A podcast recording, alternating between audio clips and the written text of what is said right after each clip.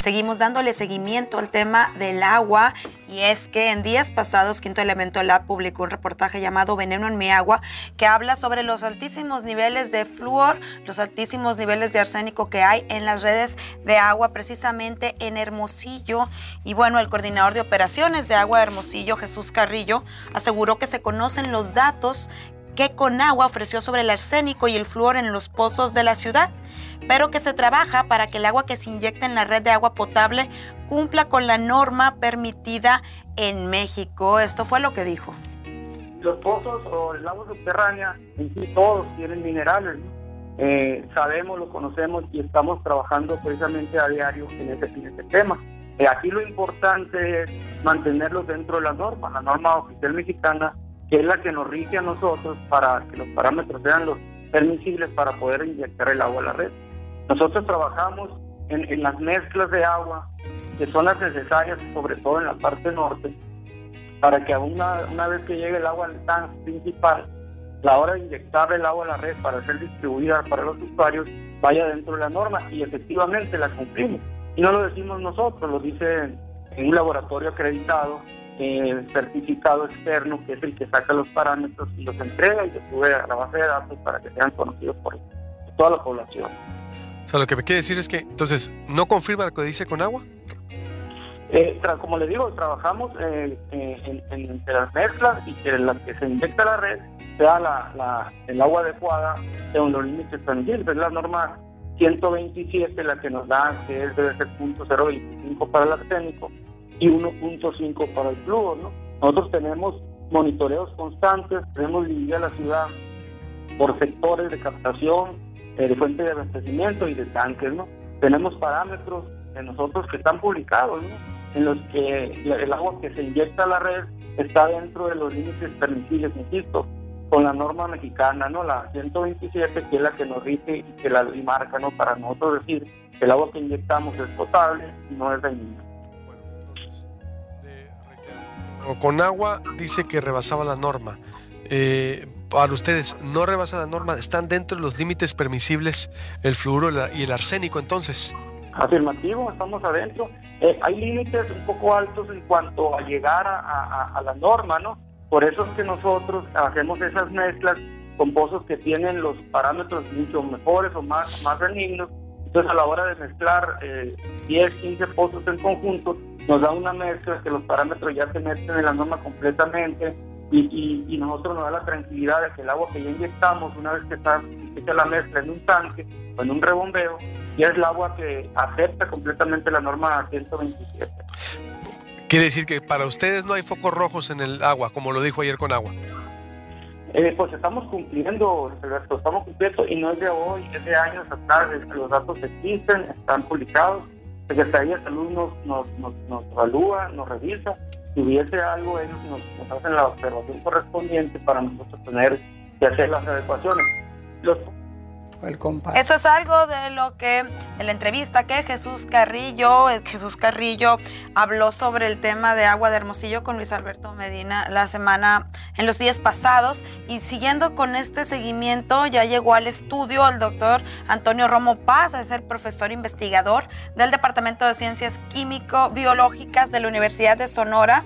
Y es que eh, precisamente para darle seguimiento a este tema, porque hay muchas posturas y también hay mucha posibilidad en torno al tema. En este caso, conseguir un monitoreo de aguas puede resultar una labor titánica, incluso por acceso a la información pública, aunque por ley deberían estarlos publicando tanto la Conagua como el organismo de agua en su página, en su página de internet, para que cualquiera pueda saber cómo se encontraba un pozo en enero y cómo se encuentra en el mes de junio, por ejemplo. Pero conseguir esa información, uno hace una solicitud de acceso a la información pública y muchas veces te dicen, aquí te va la información, pero está a medias porque ese pozo no lo monitoreo yo.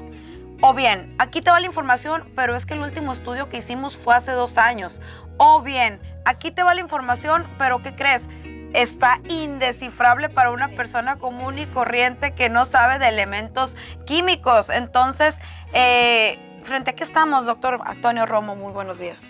Así es, como tú lo dices, eh, a uno como químico, también como técnico, le da mucho trabajo entender todas las sábanas que le entregan a uno porque no, no, no codifican bien y las claves no, no dicen cómo. Pues sí hay mucha, mucha opacidad en la información que ofrece eh, Agua de Hermosillo eh, hacia los consumidores, ¿no? que es, cuáles son a los que se deben, porque ellos son los que están pagando las cuotas.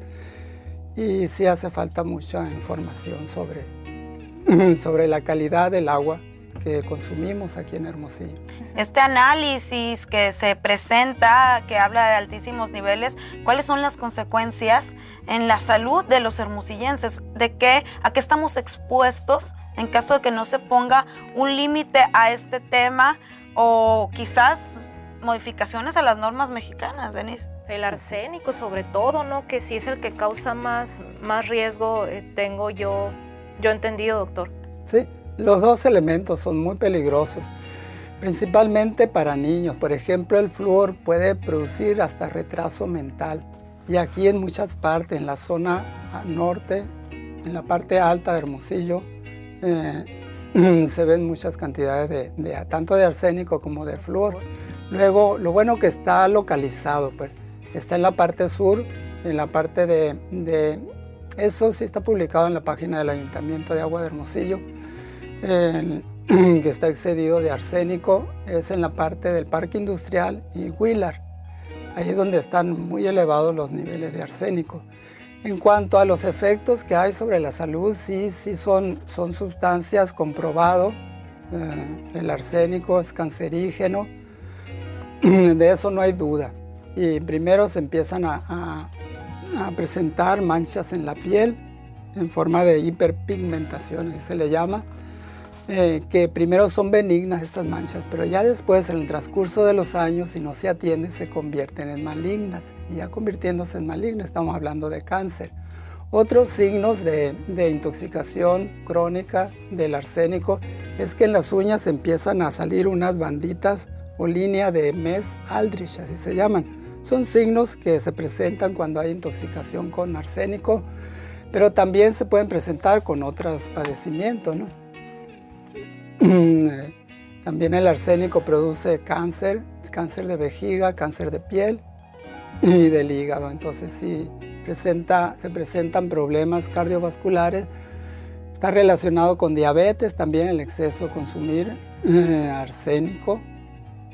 Qué grave, me parece bastante grave que de todas las consecuencias que tiene la presencia de estos elementos, de estos metales pesados en el agua, existen estudios de las afectaciones a la salud y que a pesar de eso las autoridades, suponiendo que sí hacen los monitoreos, vamos a darles este el voto de confianza. El voto de confianza suponiendo que sí llevan a cabo estos monitoreos, que no los publican porque pues la opacidad pues es una constante en México y en muchas dependencias de gobierno, pero me parece gravísimo que no se ponga un alto seriamente a atender estas consecuencias, atender este problema de salud en el que estamos. Sí.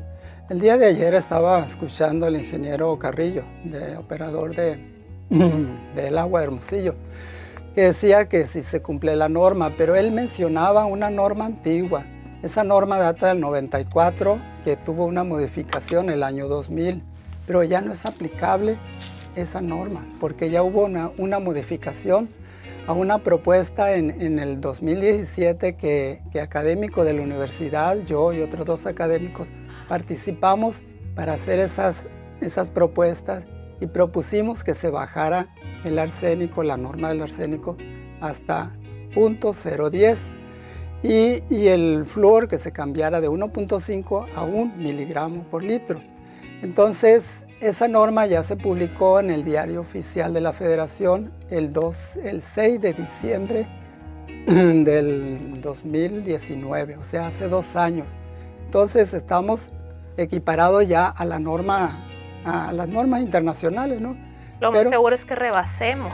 sin duda, el se rebase, claro que sí, tiene razón el director técnico de Conagua cuando dice que hay cantidades que sobrepasan 5 a 10 veces los niveles de arsénico. Y eso no se compone con mezclar agua de un agua de acá con otra de allá. Eso no, eso ya necesita filtros. Existen otras ciudades, por ejemplo aquí en México, Torreón, Coahuila, que ya tienen filtros, filtros y, y eso también se podría hacer aquí en Hermosillo, o sea, no es, ya no es cuestión de mezclar aguas. Pues eso es cuando andan cerquita de la norma o se pasa un poquito, pero aquí ya se pasó muchísimo, ¿no? Que ya no se resuelve mezclando las aguas. Entonces lo que se necesita son filtros como lo han hecho otros organismos operadores del agua como es en Torreón, Coahuila, que ya tienen sus filtros, muchos de los pozos. Fíjense nada más cómo un problema que se puede atender, no, que se puede atender poniendo filtros, pero a mí me parece, Denise, doctor Antonio Romo, increíble, me parece increíble cómo si este problema del arsénico y el flúor en el agua estuviese pasando en una ciudad europea, en una ciudad de Estados Unidos, ya nos hubieran evacuado. Ya nos hubieran evacuado, ya nos, el gobierno nos hubiera dado eh, garrafones gratuitos, hubieran, hubieran tomado, hubieran cerrado totalmente la red de agua. Pero aquí, no pasa nada. Si, si no lo visibiliza un reportaje como es este Quinto Elemento Lab, eh, me parece que seguiríamos en una total opacidad. Así es, y ellos le apuestan a que generalmente el común de la gente no sabe de normas, no sabe de, de, cuestiones de salud, de apenas las personas que manejamos toxicología, pues sabemos los peligros. A mí me ha tocado ver mucha gente, y principalmente en el río Sonora, que me, me, más me he enfocado para la problemática del río Sonora. Gente que, que me enseña los análisis, en lugar de decir tengo alto colesterol, el triglicérido, Dice, me salió muy alto el plomo, el arsénico, el cadmio. Qué impresionante. Ya, ya como algo normal, pues.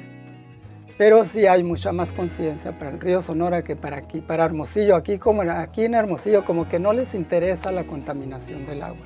A eso le apuestan las autoridades, que, que hay poco, el desconocimiento, el mismo desconocimiento. de la gente y también mediante este acceso a la información pública, pues se le apuesta que, pues ahí te va el dato, pero descífralo. ¿no? Y que sea reciente sobre todo, porque si te presentan los de 2018, como suelen pasar, eh, pues... Incluso en la página, en el portal de Agua de Hermosillo, eh, para encontrar calidad del agua uno tiene que bucear en la página para hasta por fin encontrar donde dice calidad del agua.